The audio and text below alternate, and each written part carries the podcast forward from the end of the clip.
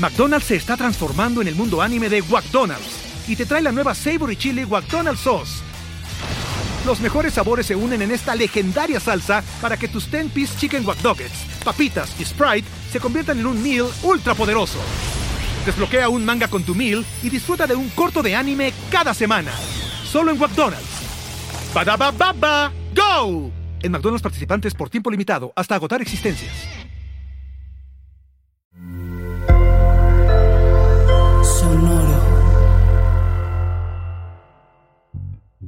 Se habla mucho del interés compuesto, ¿no? Pero es, oye, yo puedo tener un empleo con un cierto sueldo y ahorrar, no sé, el 20% de mi sueldo cada mes y eso meterlo a algo que me genere interés compuesto y en siete años se me duplique. Pero realmente todo depende de la base con la que empiezas. Es muy diferente empezar con una base de 100 dólares que con una base de, no sé, un millón de dólares. Y entonces la gente verdaderamente rica es la que encuentra la manera de generar ese millón de dólares rápido y entonces usa esos mecanismos de interés compuesto para preservar su riqueza, pero no para crearla en la línea rápida ¿no? de, de los millonarios.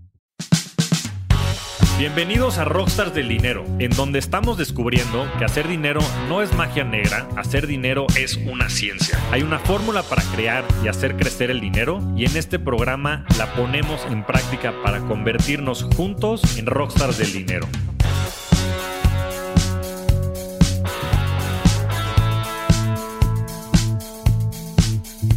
Bienvenidos a un nuevo episodio de Rockstars del Dinero. El día de hoy tengo un invitado muy especial porque me ha compartido parte de su vida y evolución y transformación reciente. Y la verdad es que estoy muy entusiasmado porque hace unos meses me platicó que iba a lanzar su podcast y, salió hace un par de semanas. Entonces, eh, pues sin más, bienvenido, Oscar. Hola, Javier, súper contento de estar acá. Pues yo soy el contento, la verdad es que me has motivado mucho por este reciente impulso que has tenido y por toda esta reconsideración profesional y mucho de esto estaremos hablando hoy en el podcast y sobre todo creo el ángulo más importante o más interesante para mí es cómo hacer compatible tu misión de vida y la intencionalidad que tengas en tu vida, también con ciertos modelos de negocio y con otras profesiones que te permitan pues también realizarte a través de tu trabajo, ¿no? Entonces ya, ya llegaremos a eso, pero quiero que empieces por platicarle a la gente, Oscar, ¿quién ¿Quién es Oscar Austria? Platícale a todo el mundo. Bueno, Javier, hay, dos respuestas, ¿no? Una es cómo me, me, veo en identidad, que es un poquito más avanzada, entonces esa la dejo para después, y la primera, un poquito lo que he hecho. Entonces, yo soy de León, Guanajuato. Mi primer trabajo fue en Boston Consulting Group como consultor. Y pues yo venía de León, ¿no? Yo no conocía a nadie en ese mundo. Fue para mí realmente eh, salirme de mi, de mi zona de confort. Y dos años después, en, en consultoría en México al menos, te medio obligan a hacer un MBA, ¿no? Y a mí me gustaba mucho en ese momento escuchar a Tim Ferris dar la recomendación de que en lugar de dedicar dos años de tu vida y 250 mil dólares en un MBA, mejor te lanzaras y hicieras un MBA de la vida real, ¿no? Y, y yo dije, bueno, pues va, no, no voy a hacer un MBA. Entonces me volví parte del equipo fundador de HiHub. HiHub es una startup que diseña, desarrolla y opera comunidades habitacionales en renta, tipo co-living. Y fue una experiencia muy interesante pero después de tres años me di cuenta que para escalar eh, una empresa de bienes y raíces necesitas muchísimo dinero y muchísimo tiempo, cosa que no teníamos, ¿no? Entonces me, empezó a dar curiosidad, oye, ¿cómo le puedo hacer para aprender cómo se escala una empresa de tecnología? Y, y me fui a Frubana, de Head of Growth. Frubana es una empresa que tiene como un marketplace donde es la tienda del todo para restaurantes. Y yo me uní justo cuando había empezado la pandemia, entonces las ventas se cayeron un montón y el reto es, pues, cómo le creces un montón vendiéndole a restaurantes que les está yendo mal. Y tenía un equipo de más de 200 personas, o sea, fue, fue, había recursos, simplemente era un momento de adversidad, pero, pero fue una experiencia muy interesante de pues, intentar de todo y al final en un año crecimos más de 10x y eso nos llevó a una ronda de series B de, con SoftBank y Tiger Global y GGB y así que, que en mi opinión, fue como, si, si para mí fue mi MBA, como que Frubana para mí fue el doctorado en, en cómo crecer, ¿no? Una empresa. Y de ahí yo en paralelo tenía mucha curiosidad de cómo seguir mi carrera en, en, dos aspectos. O crear un lifestyle business, ¿no? Este tipo de negocio que te diera como flujo mensual, pero pudieras tener como una vida muy a gusto en lugar de dedicar toda tu vida a, a trabajar. O montar mi propio emprendimiento con dinero de Venture Capital, ¿no? Pero la verdad es que no me sentía listo, ¿no? No me sentía listo porque no tenía un problema por resolver, ni un equipo, ni capital. Y, la verdad es que en el fondo creo que me faltaba confianza en mí mismo y, y tenía mucho miedo, ¿no? Y entonces lo que decidí fue irme a Río Grande. Río Grande es una de estas empresas que adquiere marcas de e-commerce y las crece. Y la salsa secreta de Río Grande era, en lugar de solo comprar marcas, también crearlas. Y, entonces me, fui como el director de nuevos negocios con, la tarea de pues, identificar espacios blancos en el mercado y crear las marcas y crear un equipo. Y, y fue muy, muy interesante. Y para mí ese era como el sweet spot entre como aprender a crear lifestyle businesses desde una empresa fundada por Venture Capital, ¿no? Entonces, como que para mí era como, este es el camino correcto. Y bueno, aprendí muchísimo, creamos varias marcas exitosas y así, pero en, ese momento de mi vida, que fue el año pasado, llega lo que yo le llamo mi crisis existencial, ¿no? Cumplo 30 años y me empiezo a cuestionar si realmente me estoy convirtiendo en la persona que quiero ser y teniendo el camino de vida que quiero llevar. Y me doy cuenta que no, me doy cuenta que estoy en un momento de profunda insatisfacción con, con mi camino y que tengo que hacer algo al respecto. Entonces, eh, no fue una decisión fácil, pero terminé decidiendo dar un brinco al vacío y, darme un tiempo para, de tiempo completo, explorar esto y, y, y pues atacarlo. Entonces, en, en febrero de este año, eh, dejo mi trabajo sin saber qué quiero hacer, sin saber nada, y empieza como este nuevo proceso de, de, encontrarme, ¿no? Y, y, y, para resumírtelo, se vive como en cuatro fases. Primero, explorar mucho mis miedos y mis dolores. Luego, explorar mi identidad, quién soy y quién quiero ser. Luego, eh, la tercera parte que es, oye, ¿qué quiero en la vida y cómo puedo lograrlo? Y, y ya la cuarta parte es tomar acción. Entonces, ha sido un año súper, súper interesante, Javier. Pues mira, qué, este, qué interesante toda tu carrera profesional, porque pareciera que, o sea, ibas en el, en el rumbo perfecto, ¿no? O sea, yo creo que después lees estas biografías de, ya sabes, de los grandes emprendedores, empresarios, inversionistas, y, se parecen mucho a, pues, esta primera parte de tu carrera profesional, ¿no? Como dices, pues, tenías, pues, 29 años y parecía que ya lo habías logrado todo, ¿no? Consultoría, startups, habías eh, encontrado también una manera de, como dices, unir el dinero, el capital de el venture capital con lifestyle businesses ¿Y qué fue lo que, a mí, lo que te quería preguntar es, o sea, qué fue lo que te lleva? O sea, porque bueno, claramente cumplir 30 años es un momento importante. Este, yo creo que es el momento en el que ya, pues, tienes que hacerte la idea de que eres un adulto y algunas cosas cambian, pero platícanos más de ese momento. ¿Qué estaba pasando en tu vida?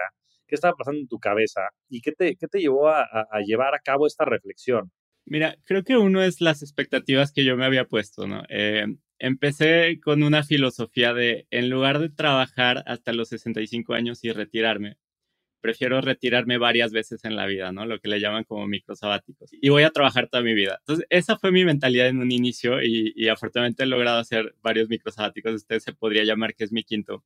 Pero a medida que iba cambiando en, en, dar este brinco a las startups, me di cuenta que había otra manera y es la manera de jugar el juego del equity y de crecer un montón tu, tu net worth en, en, poco tiempo. Entonces, pues gran parte de la, de la motivación de estos cambios laborales una, era aprender y formarme como profesional, pero la otra claramente era formar patrimonio, ¿no? Entonces, como que me voy a High Hub y digo, no, pues ya en dos, tres años eh, me, me, jubilo, ¿no? O, igual y no en dos, tres años, pero ya que haga IPO, tengo treinta y tantos años y, y, como que ya mi net worth se va a ver increíble. Y luego te vas dando cuenta que no es claro si hay un rumbo para IPO o no. Y, el ritmo de crecimiento que traen otras empresas versus la tuya, como que. Y luego te vas a Fluana y, y, más de lo mismo, y Río Grande. Y entonces, como que llega un punto en mi carrera y en mi vida que digo, es muy probable que llegue a los 40 años y no tenga un patrimonio, ¿no? Y, y, eso me empezó a calar porque, pues, me di cuenta que tenía como que, que, cambiar el juego, ¿no? Ya había jugado el juego del equity, como en lugar de, de, yo ser el emprendedor que empezaba todo, más bien como que me le unía a gente que lo estaba haciendo y yo esperaba que con mi equity se multiplicara por mil y con eso la pudiera hacer, pero la realidad es que en ese momento, pues, no tenía mucho, tenía ahorros, tenía un buen sueldo y potencial, pero pero sentía que necesitaba empezar a enfocarme en generar riqueza. Y, para mí riqueza significa, o sea, no significa solo comprar el depa que quiero y el coche que quiero y poder hacer la boda que quiero, sino significa, oye, ¿en qué momento puedo tener como passive income, esos flujos de efectivo que yo quisiera tener a los 40 años, donde no sé, me lleguen 200 mil dólares al año de rentas o de, o de las inversiones. También estaba esta filosofía del, de la regla del 4% de Mr. Money Mustache que dice que si tienes 25 veces lo que necesitas de flujo anual, ya lo hiciste. Y entonces yo decía, a ver, yo puedo vivir, no sé, pongamos un número, ¿no? Con 50 mil dólares al año. Eh, y con eso puedo vivir. Entonces realmente necesito un millón doscientos cincuenta mil dólares eh, y lo meto un index fund como el S&P 500 y con eso me empieza a dar mis flujos, ¿no? Y yo tenía dinero en el S&P 500 y año con año consistentemente no crecía, ¿no? Y entonces me empiezo a meter más a fondo y decir, oye, ¿por qué no está creciendo? Y resulta que la regla del 4% fue algo tomado entre 1946 y 1990 y en ese periodo de tiempo independientemente del periodo que tú analizaras, sí te da un 4% de rendimiento. Pero del 2000 para acá, no. Y entonces me di cuenta de, oye, yo estaba operando en, en, en una assumption que quizás hoy no es real y no lo sé. Y entonces, como que mucha parte del dinero para mí fue como, no sé si estoy construyendo un patrimonio o no, pero algo está mal. Y, y en paralelo, la, la, segunda cosa es mi identidad, ¿no? Como que me estoy dejando validar externamente por los logros que, que he tenido, eh, fueron, no, pero creo que la parte de dentro de mí es algo que no he explorado tanto. Entonces, mi día a día estaba lleno de miedos, inseguridades, ansiedad, estrés, y, y yo decía, es que yo no quiero vivir así, pero no sé cómo quitármelos. Y, y, y, por ahí dije, creo que esto es algo que tengo que explorar y es de tiempo completo, no, no es en, en el fin de semana que lo toco y como que soy muy aventado en lo que hago y, y mi proyectito de los 30 años era, pues voy a trabajar en mí, ¿no? Aunque no sé cómo. Pues mira, me surgen muchísimas preguntas de todo lo que me acabas de decir. Oscar, yo lo dividiría en cuatro y me interesaría entrar a cada uno de ellos. El primero es este concepto que dices de los mini sabáticos. Me interesaría entender de dónde viene y cuáles han sido estos micro sabáticos que, que te has ido tomando y que puedas compartir con la audiencia la reflexión. El segundo es todo este tema del equity. O sea, decías, estaba jugando el, el juego del equity y es, un, y es un tema bien relevante porque creo que pues existen todas esas empresas que pues, han crecido mucho y han podido contratar talento a través del equity pero desafortunadamente, pues ahora que ha venido también toda la crisis macroeconómica, la caída de los mercados y demás, ya no es tan claro que eso vaya a seguir manifestando y yo creo que se ha vendido una historia que tal vez ha llevado al extremo de generar riqueza pues de la noche a la mañana, que creo que tal vez no es tan cierta como, como a veces se pinta. El tercer punto es el tema de la riqueza. O sea, me parece bien interesante y bien relevante que alguien de tu edad comprenda la riqueza con tanta amplitud. Y me gustaría sobre todo entender desde dónde viene pues, ese aprendizaje o de dónde eh, ha venido esa curiosidad y qué interpretas tú por la riqueza. Y el cuarto tema es el, el, tema de la identidad. Es un tema fundamental. Me ha tocado atravesar por lo mismo a mí este año. Y la verdad, bueno, yo mis 38, todos 30, entonces qué bueno, este, the sooner the better pero me, me, interesaría que nos platicaras más acerca de ese proceso porque yo creo que es algo que está este, en la cabeza de todo mundo, ¿no? Yo creo que a veces es bien difícil hacer compatible lo que tú quieres como persona y muchas de las cosas que hay a tu alrededor y tendemos a ser más reactivos ante las circunstancias que la vida nos plantea y muy poco intencionales. Entonces, si quieres, empezamos por el primero, que es el tema de los microsabáticos o mini sabáticos. A ver si nos platicas un poquito más del tema y después entramos a cada uno de estos. Sí, pues no sé qué momento de mi vida escuché este, este término microsabáticos. Me imagino que fue Tim Ferris, eh, que escribió For Our Work Week y él como que se dio cuenta que a través de tener una empresa podía tener mucha flexibilidad, pero que luego su empresa le, le absorbía el tiempo y, y, encontró una manera de decir, oye, pues trabajo mucho un tiempo y luego me doy un periodo para mí.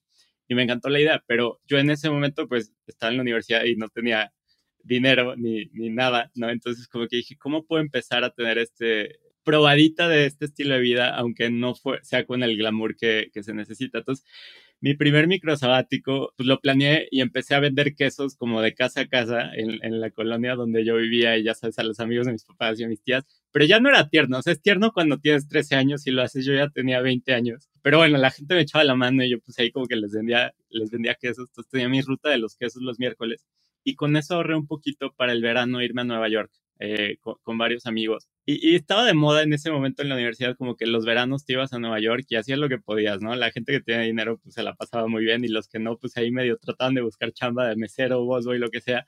Entonces ahí, ahí, ahí estuve un verano y, y fue algo muy interesante para mí, ¿no? El segundo fue entre que me gradué de la universidad y empiezo mi primer trabajo en BCG, yo tenía muchas ganas como de hacer voluntariado en otro país y encontré esta institución que se llama IESEC y me fui a Indonesia, ¿no? A, dar clases de emprendimiento en una universidad, en una universidad de mucha, muchos hijos de emprendedores en, en, en Indonesia. Entonces, como que al final siento que yo llevé o sea, yo quería ayudar, pero pues no le ayudé a nadie, pero aprendí un montón, me tocó vivir Ramadán allá y, y, como tener este, este choque con otra cultura muy similar a la mexicana, pero muy distinta al mismo tiempo, ¿no? Eh, entonces, súper interesante. El tercero, cuando estaba en High Hub, justamente me habían aceptado en el MBA.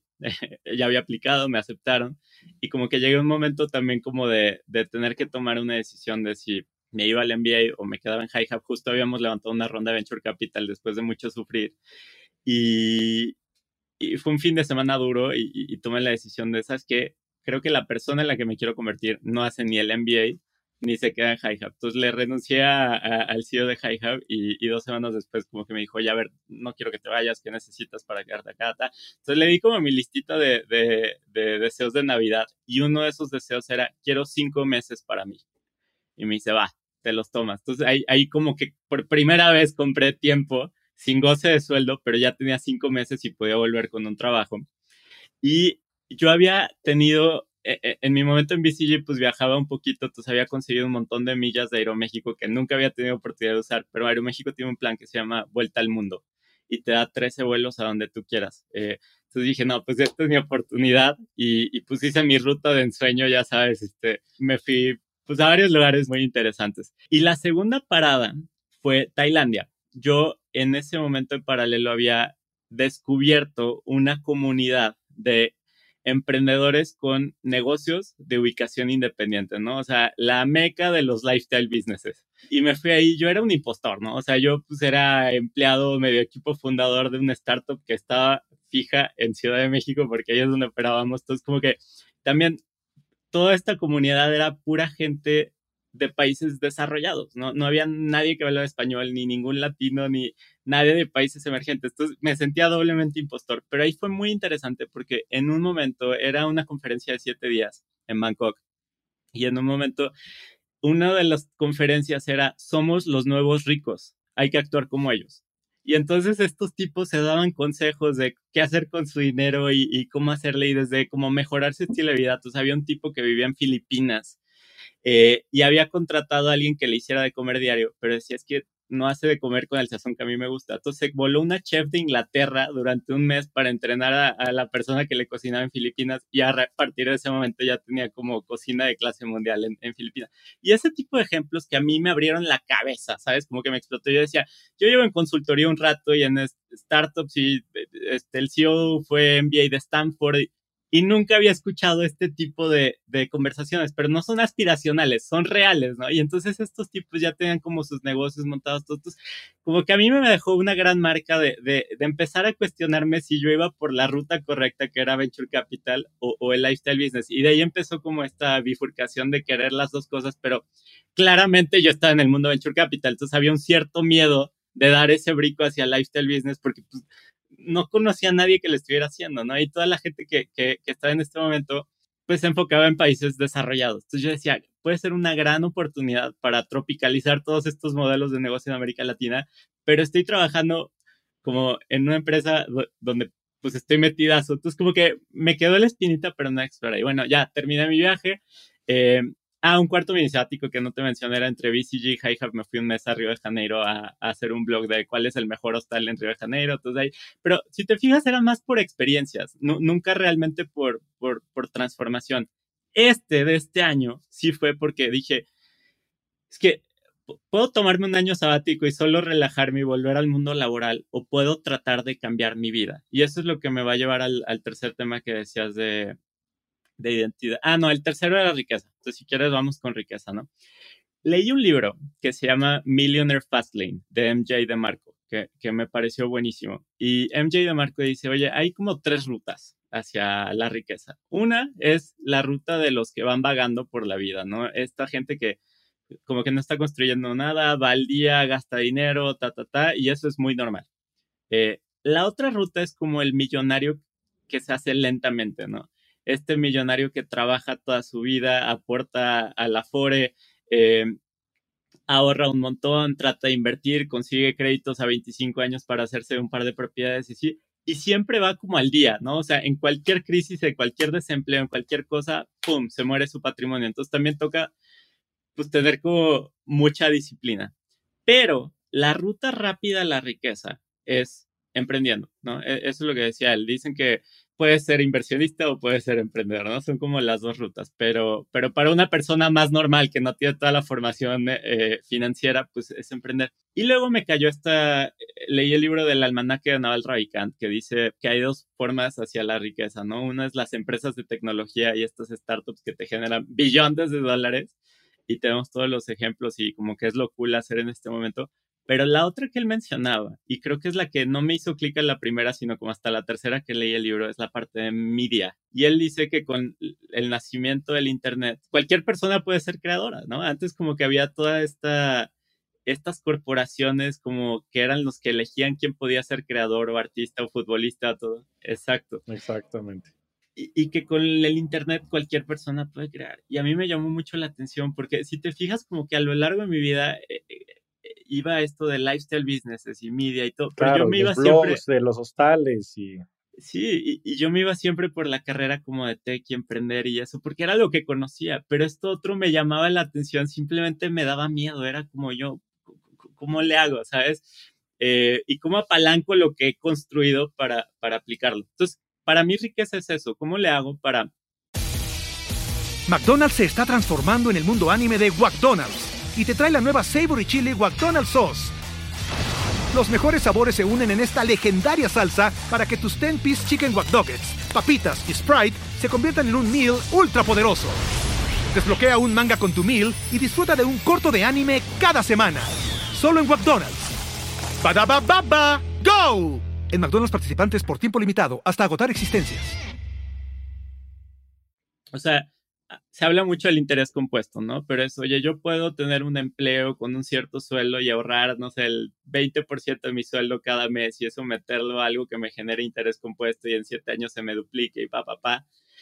Pero realmente todo depende de la base con la que empiezas. Es muy diferente empezar con una base de 100 dólares que con una base de, no sé, un millón de dólares. Y entonces la gente verdaderamente rica es la que encuentra la manera de generar ese millón de dólares rápido y entonces usa esos mecanismos de interés compuesto para preservar su riqueza, pero no para crearla en la línea rápida, ¿no? De, de, los millonarios. Entonces yo dije, o sea, creo que para mí consultoría ha sido muy interesante, pero quizás también es como la línea lenta a, a la riqueza o veo el ejemplo de mi papá que trabajó toda su vida y se jubiló y ahora que se jubiló ya está viviendo bien, pero durante 40 años siempre era como viendo hacia el futuro. Y entonces me cayó el 20 en, en mi crisis existencial de es momento en que tengo que decidir qué juego voy a jugar. Puedo jugar el de la riqueza lenta y no tiene nada malo de eso, ¿no? Y puedo conseguir un trabajo, me puedo ir a un MBA todavía, aunque ya, ya, ya sea de los más grandes de, de la clase o lo que sea, y está bien. Pero siento que si no intento ir por la vía rápida en este momento, me lo voy a reprochar toda mi vida. Entonces, como que lo que decidí es, pues voy a intentar irme por la vía rápida, tomar el riesgo, eh, vivir de mis ahorros un tiempo y como intentar perseguirlo. Y si funciona, eso me puede cambiar la vida, eso me puede transformar la vida. Y si no funciona, puedo caer en el juego de la riqueza lenta. Siempre puedo regresar. Y ahí ya, claro, pero ya con la conciencia de, mira, ya lo intenté y no me funcionó y ahora voy a ser alguien que, esté pensando en el largo plazo y en construir y como ya con, con esta tranquilidad de saber, este es el camino en el que debo de estar y en el que quiero de estar, ¿no? Pero antes como que jugar ese juego para mí, yo siempre le estaba tirando al, al otro juego, pero no hacía nada al respecto, ¿no? Entonces creo que esa era parte de la insatisfacción. Y ya para llegar al cuarto tema de, de la identidad. Este es un, tema interesantísimo. Empecé explorando mucho mis miedos y qué me dolía, ¿no? Estos dolores que, que me hacían sentirme ansioso, estresado todo el tiempo y, te digo, una gran parte era de dinero, pero otra gran parte era como de los fracasos que he tenido a lo largo de mi vida, que luego esos no se cuentan tanto, pero pues generan heridas. Y entonces empecé a explorar, oye, ¿qué es lo que me genera esa herida? Y, y, y ta, ta, ta. Y me di cuenta de dos cosas muy interesantes. La primera es, la raíz de todo miedo es el miedo a pensar que no puedo lidiar con lo que pase si ese miedo se hace realidad. Y para mí eso me voló la cabeza porque fue como, claro. A ver, otra vez, otra vez, repítelo, está muy bueno. La raíz de todo miedo es el miedo a no poder lidiar con ese miedo si es que sucede, ¿no? Y eso lo aprendí en un libro que se llama Siente el miedo y hazlo de todas maneras, y, y es un librazo, lo súper recomiendo, pero para mí eso fue súper importante, porque eso me hizo como replantear todos mis miedos. Y la segunda pregunta que me estaba haciendo mucho era, creo que gran parte de mis dolores son con cómo lidio yo con las cosas. Y creo que eso tiene que ver mucho con mi carácter.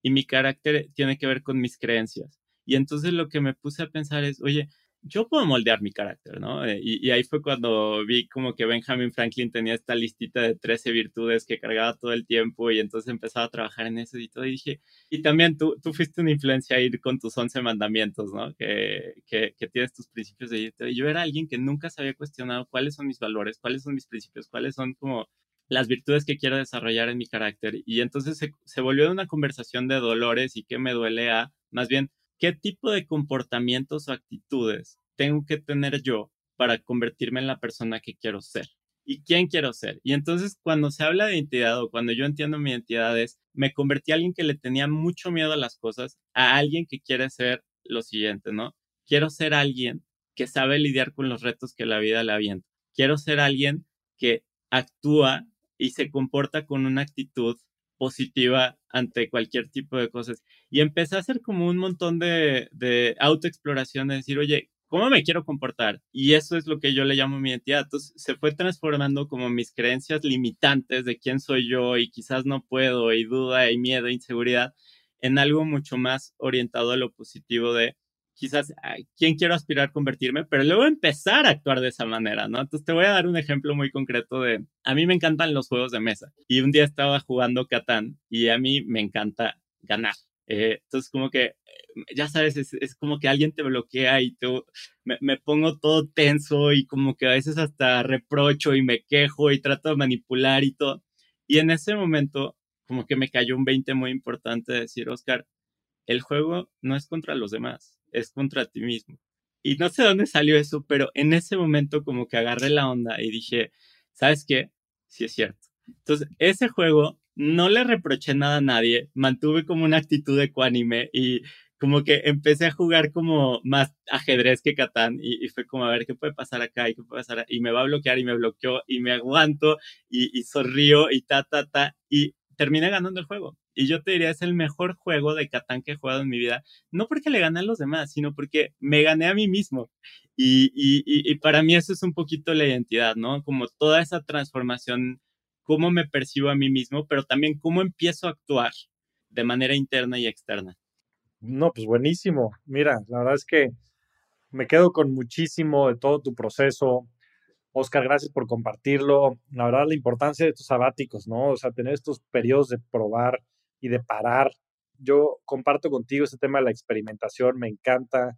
Y bueno, hasta me dieron ganas con, este, con esta vuelta al mundo que te aventaste. Yo creo que, o por lo menos así ha sido mi experiencia eh, en mi familia. Mi mamá siempre nos, nos, nos llevó mucho a viajar a otros lugares del mundo. Y a mí me dio muchísima perspectiva y creo que te ayuda a entender al ser humano de manera más holística, te ayuda a entender pues que todos somos distintos y las distintas culturas, la verdad es que son grandísimas maestras. Pero sobre todo, hay una verdad detrás de todo esto que es que somos seres dinámicos. Y si bien pues nos podemos visualizar quién queremos ser en, en 10, 20, 30, 40 años, la realidad y las necesidades por las que vamos navegando también se van modificando y creo que por eso es, muy sano parar.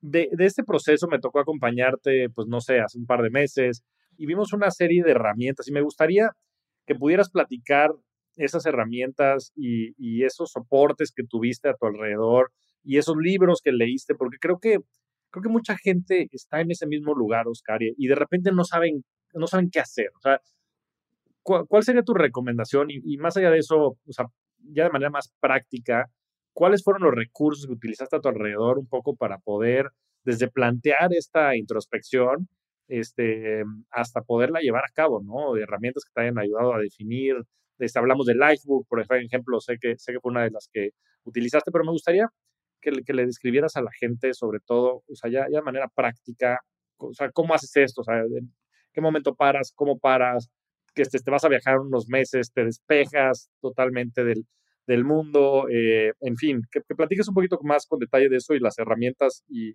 grupos de apoyo que buscaste para lograr este proceso. Claro, a ver, creo que la primera cosa que, que dije es, ¿cómo quiero aprovechar este sabático, no? Y, y, venía esta, oye, quiero otra vez viajar y tener experiencias o no, y lo que decidí es, no, yo me voy a quedar en mi casa en Ciudad de México y voy a trabajar en mí mismo, ¿no? Creo que esa fue la primera para no distraerme, fue como realmente es. La segunda fue la verdad es que cometí un error en un inicio que creo que era importante porque me enfoqué en montar mi propia startup, ¿no? Entonces, durante varios meses estuve buscando qué idea y una co-founder y hasta que me llegó un term sheet de un inversionista y ahí sí venía la decisión de, oye, ¿te comprometes a hacer esto los siguientes 10 años de tu vida o no? Y dije, entonces ahí vino como otra vez el compromiso, no, no, no, ya, ya me queda claro, tengo que trabajar en mí, pero ¿cómo le hago? Y ahí fue más o menos en paralelo cuando te conocí y, cuento la historia de cómo te conocí porque creo que es muy relevante. Yo venía en carretera con mi esposa, eh, justo le había dicho que no al term sheet dos días antes y, y estaba como en este momento de, no sé qué voy a hacer, sé que no quiero hacer, no quiero un trabajo, no quiero ta, ta, ta, pero me siento muy abrumado porque no sé qué es lo que viene. Y en eso eh, pongo el podcast del Oso Traba con el buen Javier. Y Javier empieza a contar su proceso de cómo dejó bicho y se fue descubriendo y el proceso con ayahuasca y el sabático y, y me hizo llorar. O sea, yo estaba berreando ahí, me hizo reír, me hizo, me identificó un montón porque dije, le, le dije a Ale, oye, no puede ser, porque yo no conozco a nadie que esté pasando por algo similar. Y este Javier que está contando esa historia es como la primera persona en muchos meses que me hace sentir que, que a alguien más también le pasa esto, ¿no? Entonces como que dejé de sentir esa soledad y bueno, llegué a, a, mi casa, abrí LinkedIn y le escribo a Javier, oye Javier, intercambiamos tips de año sabático. Eh, y no me peló, no me peló. Entonces como que dije, bueno, pues era un intento más. Eh, y ese mes, en julio, me puse a leer un montón de libros justo de pues yo dije, voy a leer un montón de todo lo que me ha dolido, ¿no? Entonces, liderazgo, inteligencia social, inteligencia emocional, miedos, ta, ta, ta. Y, y, en agosto Javier me responde y me dice, Oscar, perdón, no sé dónde andaba, pero hay que conectar en una llamada. Y entonces como que conectamos en esa llamada y le iba, a ver, oye Javier, a ver, pues yo, yo estoy como en este proceso y veo que tú también y me encantaría intercambiar tips, ¿no? Yo así viéndote como un igual. Y, y muy rápidamente Javier como que agarra la onda y dice, mira, yo más que leer, me gusta hacer. ¿no? Y entonces como que me fui al retiro de meditación de ocio y, y, y a la ayahuasca y todo, pero te recomiendo este recurso que se llama Lifebook, eh, que te va a ayudar como a planear un poquito tu, tu, vida, ¿no? Y dije, ok, va, me lo llevo, no sé qué, me recomendaste un par de libros y ahí platicamos todo, pero, pero me diste esta sensación de decir, sí, o sea, lo que yo sentí colgando esta llamada, Javier, te, te lo voy a ser honesto, es, yo llevaba mucho tiempo pensando o teniendo esta idea en la cabeza de, cuando el alumno está listo, el mentor aparece, ¿no? Y yo sentía que llevaba preparándome y esa llamada para mí fue como, creo que encontré al mentor que, que no esperaba, pero, pero me dio como esta guía y esta dirección muy interesante. Y en paralelo también, esa semana hablé con mi hermana. Mi hermana eh, en ese momento estaba viviendo un, proceso de separación eh, de su pareja y ella tiene una hija, entonces como que este momento de asumir que iba a ser madre soltera y, cómo lidiar con eso y todo, y me dice, y, y, me siento muy tranquila, porque llevo varios meses preparándome para ello con este curso que se llama Thinking into Results, ¿no? Y entonces como que, pues dije, wow, eh, yo, yo ahorita estoy absorbiendo todo lo que la vida me enfrenta, eh, y entonces me metí a ver el Thinking into Results, me metí a ver Lifebook, y, y en paralelo yo traía este proyecto con un amigo de montar un podcast. Y entonces eran como las tres ideas en mi cabeza de decir, ok, ¿qué, qué es Thinking Into Results, si es mucho esto de las creencias limitantes y cómo alinear la manera en la que piensas y la manera en la que sientes y lo que haces, ¿no? Y ahí me di cuenta que yo estaba absorbiendo demasiada información como input, pero no estaba como sacando nada de acciones hacia afuera. Y entonces ese fue el punto número uno y dije, tengo que hacer el podcast ya. Entonces me metí a, estudiar de podcast, hice el curso de Osotrava de Cero a Podcast y el de Storytelling de Alex Bloomberg y como que me fui preparando. Pero también lo que quería era entender cómo se puede monetizar un podcast, porque pues está muy padre como amor al arte crear, pero así nomás de, de, de, hacerlo durante seis meses y luego que pues también implica un cierto esfuerzo y tiempo y todo. Entonces, como que yo, yo estaba pensando, ¿cuál es el modelo de negocio detrás de un podcast? Y sí, le puedes meter anuncios, pero para eso necesitas mucha audiencia y todo. Y ahí fue cuando me cayó el 20, es, es los cursos. Tú, tú puedes armar cursos, tú cómo alineas el tema de tu podcast con el tema de tus cursos y si a tu audiencia le genera valor el tema de tu podcast y tú puedes darle cursos o herramientas para que eso les mejore a ellos, pues ahí es cuando hay más negocio. Y es estos negocios de lifestyle business donde tú puedes generar, pues grabas un curso, lo publicas y, y, y, y, alguien lo puede estar checando mientras tú duermes. Entonces como que me empezó a hacer sentido. Dije, oye, me gusta esto del podcast, me gusta esto de los cursos, me gusta esto de alinear mis pensamientos, mis emociones y, y todo. Y luego me metí a ver Lifebook y Lifebook era como la, la partecita que me faltaba del engrane, ¿no? Y Lifebook de lo que se trata es cómo puedes diseñar una visión de vida en diferentes sentidos, ¿no? Entonces, en la parte de salud, de mentalidad, emocional, de carácter también, social, de pareja, si tienes hijos con hijos, eh, en calidad de vida, qué experiencias o cosas quieres, carrera y finanzas. Y ahí algo que me llamó la atención mucho fue, pues yo empezar a, tener esta visión de qué tipo de vida quiero tener en todos los sentidos y visualizar, oye, ¿qué quiero? ¿Cómo se vería mi casa ideal o, mi carrera ideal? ¿Y cuáles son las premisas para cada cosa? ¿no? Entonces, un ejemplo muy concreto es, mi premisa de carrera es, sí puedo hacer algo que me apasiona, sí puedo volverme muy, muy bueno en eso, eh, sí puedo conseguir algo que genere mucho valor al mundo y que ese valor se refleje como dinero, ¿no? O, como ingresos para mí. Y entonces mi carrera sí puede ser, oye, algo que me apasiona y algo que genera valor y algo en lo que me vuelvo muy bueno y algo que, que hace sentido económico y que pueda vivir muy bien de eso. Y eso no tiene límite. Y entonces eso se iba empatando con el podcast y, y, y con lo de los cursos. Y el live como que me, me, me terminó de dar a entender que pues mi vida no es solo una dimensión, no es solo carrera, ¿no? Sino puede ser cada dimensión lo que yo quiera y que quiero en la salud y todo. Pero son un montón de cosas. Entonces, realmente la vida que yo quiero construir es un proyecto de vida, no es algo que en un año sabático termino de construir. Y entonces ahí viene la parte final de, de mi salsita secreta que, que, ya fue como yo lo, lo fui moldeando. Y fue, ¿cómo le hago para traducir toda esta visión de vida maravillosa que estoy escribiendo en este momento algo que pueda pasar. Y lo que dije es, oye, si trabajo en 10, 11, 12 dimensiones de mi vida, pues voy a estar muy disperso. Entonces, igual que cuando dejé mi trabajo para enfocarme en mi desarrollo personal, creo que tengo que elegir una dimensión de, todas esas para trabajarla en serio. Y esa se llama carrera, porque si la carrera funciona, esa es la que me va a permitir tener la libertad de trabajar en las demás. Y entonces cuando, cuando hice la carrera dije, pues si algo he aprendido como en, en, todos mis trabajos es a poner metas y a medirlas y a ver cómo se va. Entonces, como que empecé, oye, me voy a poner metas anuales, ¿Qué, ¿cuál es el objetivo que le quiero lograr? Y luego trimestrales, y luego mensuales, y luego semanales. Y así es como me puse, oye, para el 23 de octubre quiero lanzar el podcast. ¿y cómo le hago? Y ahí me puse a investigar y a hacer y a entrevistar y ta, ta, ta, y finalmente lo lancé, esto está padrísimo. ¿Y cuál es la siguiente meta? Oye, pues vienen los cursos, ¿y cuándo los grabo? ¿Y cómo se compagina eso con el podcast? Y se vuelve un trabajo de tiempo completo, pero es un trabajo que en verdad me apasiona. A mí me encanta hacer preguntas, me encanta conocer historias, me encanta buscar historias de estas personas que han estado construyendo, se, se han atrevido a construir su vida ideal, ¿no? Entonces, como que justo el tema del podcast eh, para que fuera como parte de las cosas que me apasionan es, oye, yo estoy en mi proceso de irme construyendo a mí misma y de perseguir mi vida ideal, pero no soy la única persona que lo ha hecho. Entonces me gustaría entrevistar personas que ya han pasado por esto para, por un lado, aprender de ellos, por otro lado, compartirlo con gente que pueda estarse sintiendo igual que yo o que Javier hace, hace un tiempo y, y, les ayuda en el proceso.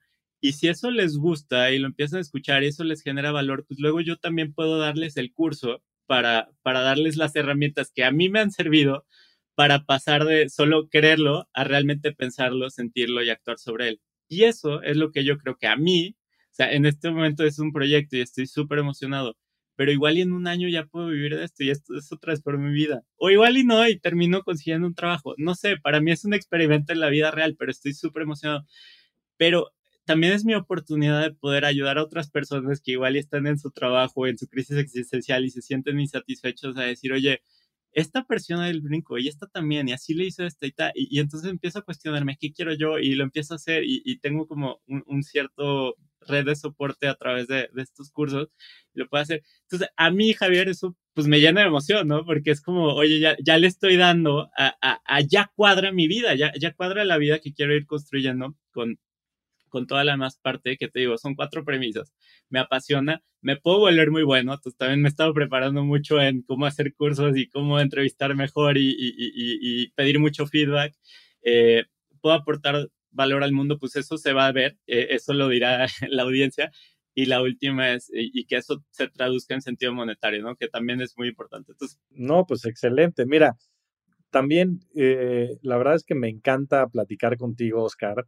La verdad es que aprendo mucho yo también de ti y de tu experiencia. Y creo que hay dos cosas que son fundamentales para la gente allá afuera. Una es, o sea, este tema, porque para mí siempre ha sido core, como decías, yo hace unos años escribí, le, está ahí público en mi blog que se llama Mis 11 Mandamientos, que son los 11 principios bajo los cuales me gusta vivir y que de hecho voy a revisitar este pronto, porque creo que siempre es bueno dar una refrescada de vez en cuando.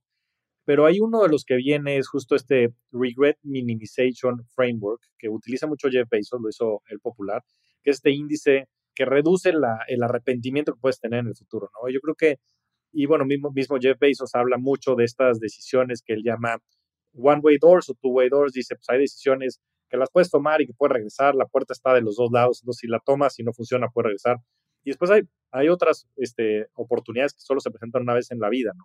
Y creo que bajo ese eh, mecanismo para entender tu proceso, es súper interesante lo que estás haciendo, porque estás intentando hacer algo que tú piensas te va a llevar a vivir una vida más plena, que va a estar más en sintonía con tu identidad y con la manera en la que tú quieres vivir esta vida. Y creo que muchas veces la gente justo por miedo al fracaso, por miedo, pues el tema económico, ¿no? Y a otros muchos temas, no se anima a, a vivir. Entonces, creo que es bien importante que toda la gente que nos esté escuchando también comprenda esto y comprenda que hay otras soluciones, ¿no? Este status quo de la vida corporativa, profesional, que entras a un trabajo y tienes que ir escalando el famoso corporate ladder. Hoy hay muchas posibilidades de emprender y emprender no necesariamente es poner una, un startup de tecnología. es también la posibilidad de convertirte en un comunicador, de generar estos lifestyle businesses, que la verdad es que me encanta el tema porque te permiten, pues eso, si tienes un don y tú como, tú eres un erudito en ese sentido de la palabra, tienes 30 años, has tenido cinco sabáticos, has viajado por todo el mundo, eres una persona que tienes un drive incansable, lees, te gusta aprender, eres una persona muy curiosa, te ha tocado trabajar en múltiples entornos. Entonces, el que puedas compartir todo eso, pues es un verdadero regalo hacia la gente allá afuera, ¿no? Porque la gente puede aprender también de tu experiencia.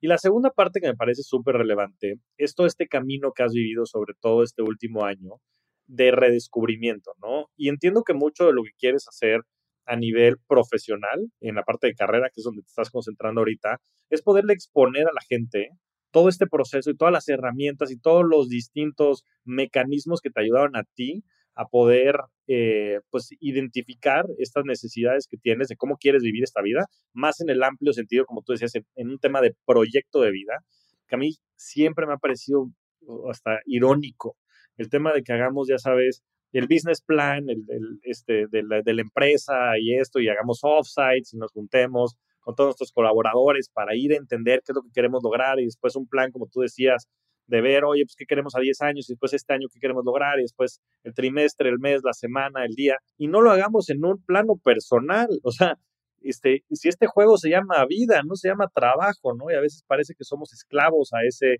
status quo que existe y creo que necesitamos este despertar, ¿no? Y en ese sentido creo que pues el camino que estás hoy emprendiendo, pues va a ser algo bien relevante, porque yo creo que cada vez más hay, conciencia, ¿no? Y este, canales como este y otros, hablamos mucho del tema. Entonces, platícanos ya de manera puntual, Oscar, pues esto, o sea, todo, ¿no? O sea, el podcast que, que, lanzaste, que les recomiendo ampliamente, que se llama Caminos Extraordinarios, lo pueden buscar en Spotify, que como bien mencionaba ahorita Oscar, salió el 23 de octubre y el primer episodio, la verdad es que me encantó con Pablo Ganem, que él platica toda su historia de vida, la verdad es que una persona muy, muy interesante y una historia que la verdad es que también pues yo creo que empató mucho conmigo. Un par de frases que él decía también con muchos momentos de mucha transformación. Este, estuve viajando también por todo este, América, por México, eh, en fin, una persona muy sensata y también muy elocuente. Le recomiendo ampliamente Caminos Extraordinarios que lo pueden encontrar en Spotify y todas las plataformas de podcast. Eh, pero bueno, platícanos cómo, platícanos de Caminos Extraordinarios y también cómo se desarrolla, qué, qué, vas a sacar, cómo van a estar estos cursos, qué tipo de contenido la gente va a encontrar, dónde te pueden encontrar a ti, etcétera. Sí, bueno, el, el podcast, como dices, se llama Caminos Extraordinarios y O sea, desde crearlo fue como, ¿qué quiero crear? ¿Qué quiero compartir? ¿Cuál es el mensaje? ¿no? Y, y para mí lo interesante, me fui a Barrancas del Cobre, a Chihuahua, un fin de semana para, para como tener bien pensado qué es lo que, quiero crear a, a, a mediano largo plazo. Y me intriga mucho esto, estos brincos al vacío que da la gente para construir su propio camino y, y, perseguir lo que les, lo que quieren de la vida. Y entonces el, el, nombre pues, salió Caminos Extraordinarios porque a mí me parece extraordinario construir tu camino de vida. Y entonces eh, a la gente que estoy entrevistando es personas que, que, decidieron dar ese brinco, pero que no solo lo dieron, sino que encontraron una manera de, de hacerlo algo sostenible, ¿no? Entonces está Pablo que, que, se fue a Centroamérica a buscar y él, él no sabía cómo se iba a mantener, él se llevó su quelele y pinturas de mimo para perder dinero, pero le cayó chamba y él pudo vivir más de cuatro años de, de nómada y tomó la decisión de ser sedentario, pero así. Otro ejemplo es Diana, que, que la conocí en un road trip que hizo con mi papá en, en Roca Partido en Veracruz. Y era una familia que estaba paseando por autocaravana, ¿no? Papá, mamá y niña de 5, 2 y 7 años y me platican su historia y dicen, oye, es que teníamos el sueño de viajar en autocaravana, entonces ahorramos durante cinco años para, para hacer un viaje de tres años y toda la tirada es ver si en tres años podemos empezar a vivir de esto. Entonces ellos suben videos a YouTube y en generan su audiencia y todo, y ahorita llevan más de un año. Entonces también platico con ella y así. Otra es Jessica Claire, que ella a los 20 años se dio cuenta que quería meterse al mundo del vino, pero no sabía cómo. Y entonces empezó entrevistando gente, dueños de viñedos, para, para hacerse audiencia y todo. Y hoy, a sus 24 años, ya puede vivir de eso. Pero ella eligió conseguir un trabajo en paralelo a su carrera como de Instagram para generar experiencia. Y entonces como que toda esta parte de qué variables hace que la gente tome el brinco al vacío, define qué es lo que quiere y vaya construyendo ese camino de una forma que haga sentido en su vida a largo plazo, a mí me parece fascinante. Entonces, de eso se trata el podcast.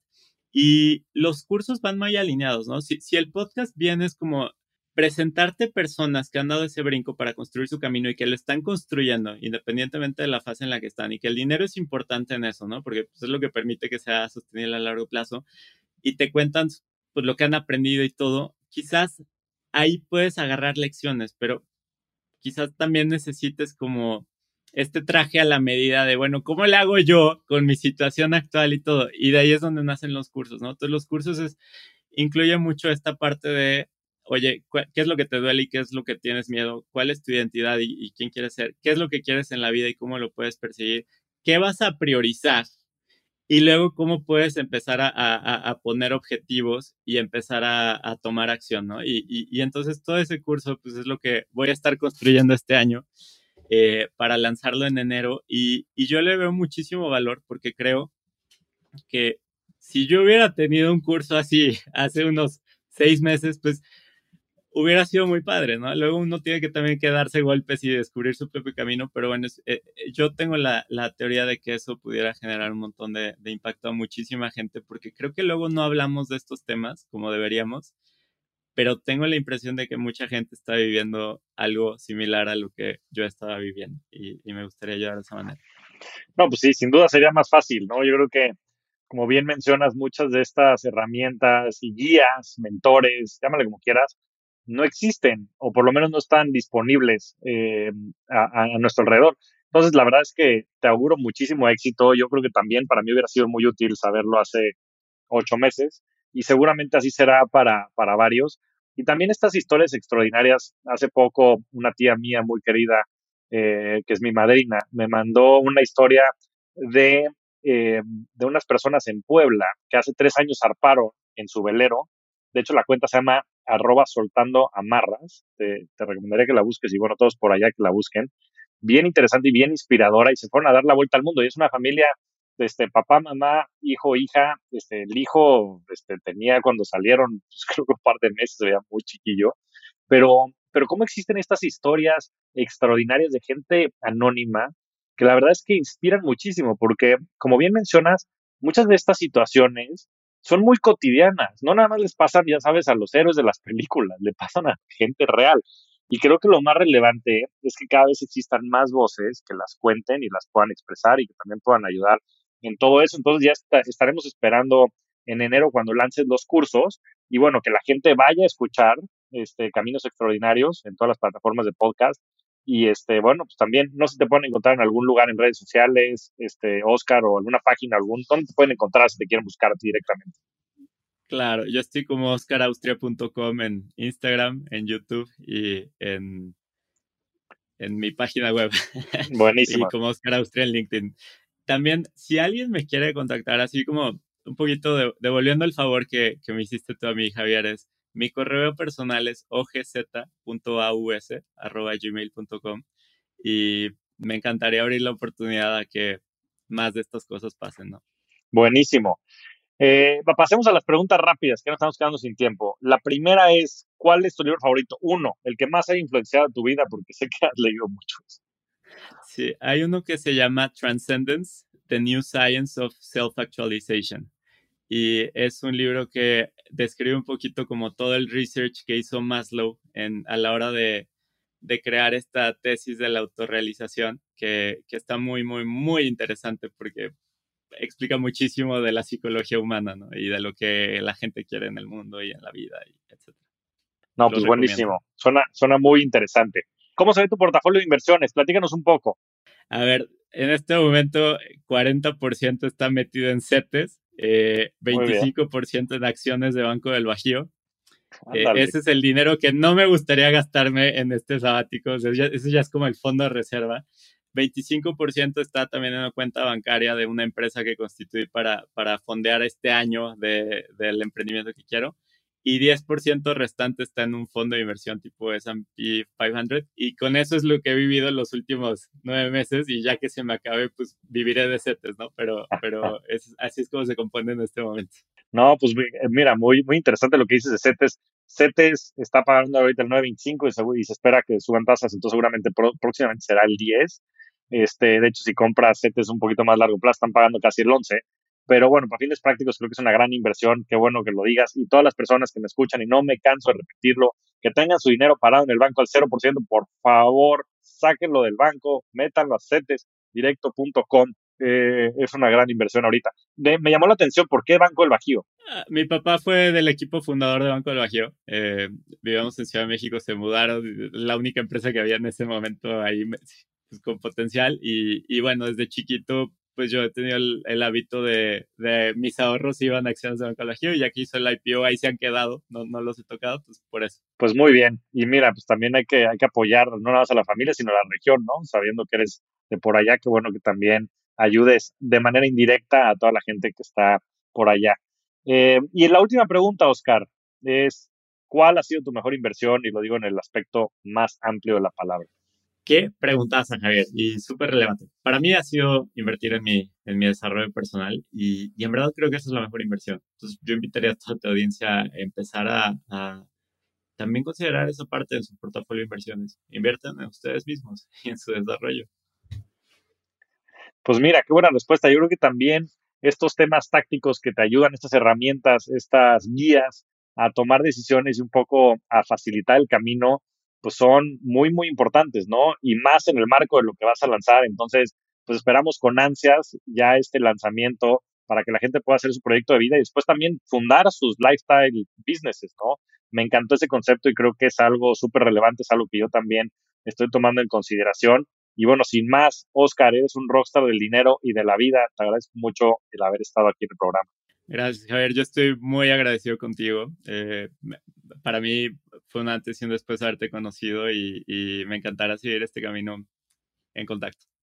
de verdad, es un placer. Oscar, un abrazo. Muchas gracias a todos. Nos vemos semana a semana en este espacio para convertirnos juntos en rockstars del dinero. Yo soy Javier Martínez Morodo. Búscame en redes sociales como arroba Javier MTZ Morodo. Y suscríbete a Rockstars del Dinero en Spotify, Apple Podcast, donde sea que escuches tus programas. Agradecimientos especiales a todo el equipo de producción. Rockstars del Dinero es una producción de Sonoro.